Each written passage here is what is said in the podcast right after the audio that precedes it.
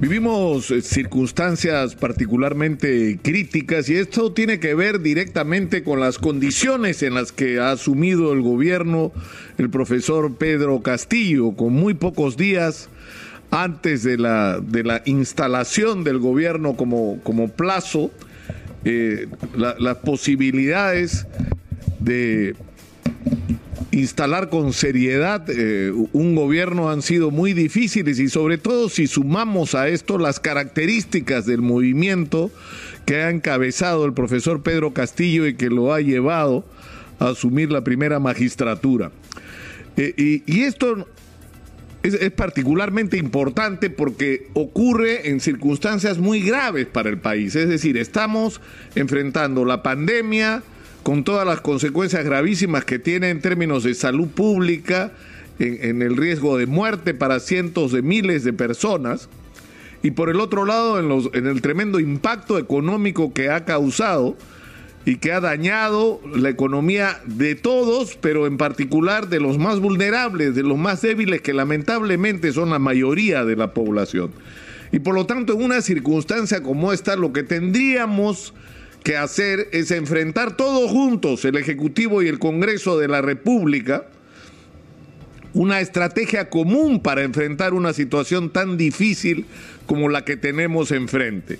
Es decir, necesitamos ponernos de acuerdo sobre una estrategia que permita vacunar lo más rápido posible a la mayor cantidad de peruanos. Necesitamos, como han dicho los especialistas, que se active el primer nivel de atención, lo cual supone la puesta en acción de miles de centros de atención, pero que funcionen. ¿Y eso qué significa? Resolver problemas básicos de infraestructura y algunos de ellos que no tienen ni servicios higiénicos, pero que tengan también el equipamiento y sobre todo el personal adecuado y cuya tarea principal en el primer momento va a ser no solamente atender los problemas en general de la salud pública, sino sobre todo el que tiene que ver con el coronavirus.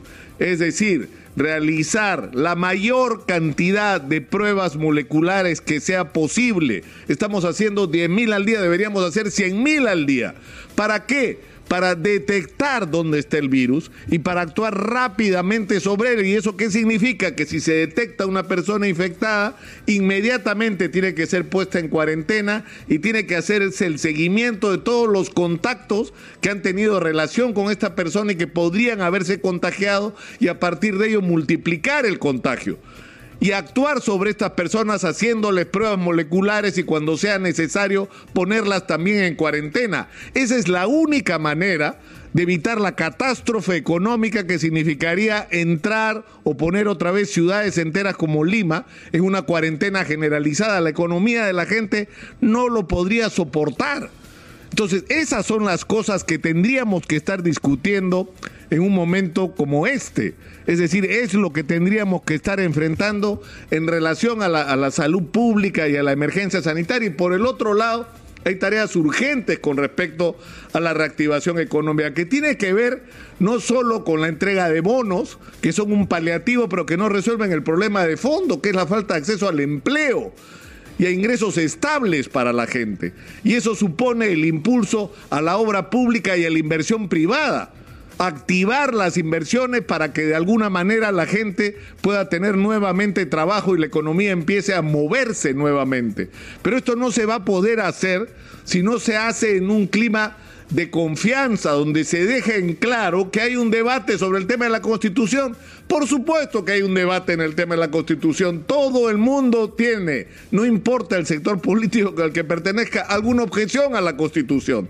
La discusión es si hay que cambiarla parcial o totalmente. La discusión es si este cambio puede hacerse a través del Congreso o este cambio va a requerir la convocatoria de una asamblea constituyente. Pero la pregunta es, ¿esa es la discusión urgente? ¿Eso es el debate en este momento? ¿O hay que poner con orden en la agenda la discusión no tanto sobre las formas, sino sobre los asuntos de fondo, o sea, ¿qué es lo que queremos cambiar? El papel del Estado en la economía, los contratos ley que figuran en la Constitución el reconocimiento del derecho a la salud y, a la educación como tales, como derechos naturales de las personas que el Estado debe responsabilizarse por resolver. Tenemos que enfrentar el tema de la relación entre el Ejecutivo y el Congreso de la República con respecto a temas como la vacancia presidencial o las cuestiones de confianza. Es decir, hay una serie de temas que son absolutamente relevantes que tienen que ser discutidos, pero con orden y para eso se tendrían que abrir los espacios, pero lo que yo creo que todo el mundo tiene que tener claro es que no es la prioridad el decidir si mañana o pasado vamos a hacer una constitución o hacer un referéndum o, convocar algún tipo de mecanismo de consulta a esta naturaleza. Tenemos cosas urgentes para enfrentar esta discusión y una eventual asamblea constituyente. Tenemos que estar vivos. La economía peruana tiene que sobrevivir para eso. Y esa es la tarea urgente que nos tiene que unir a todos. ¿Y, cómo logramos esto? Con un clima de confianza, lo cual supone un cambio de actitud. Ya terminó la campaña electoral. Hay gente que sigue obsesionada y pensando de qué manera hacemos para tirarnos al profesor Castillo el gobierno.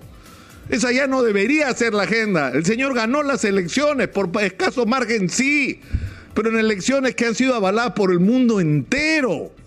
Y ya es hora de dar la vuelta a esa página y entrar en otra agenda. En una agenda constructiva de búsqueda de concertación, pero el gobierno tiene que poner de su lado también.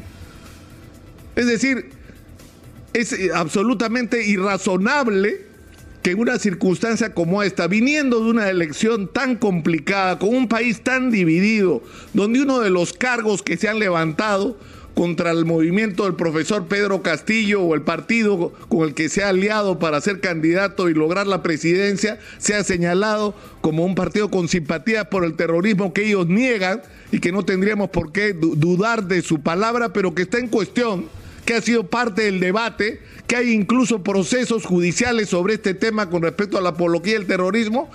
O sea, no es lo más acertado a poner a, a personas que están implicadas y nadie está diciendo que sean culpables, sino son personas donde, eh, digamos, se está cuestionando si esto es verdad o no.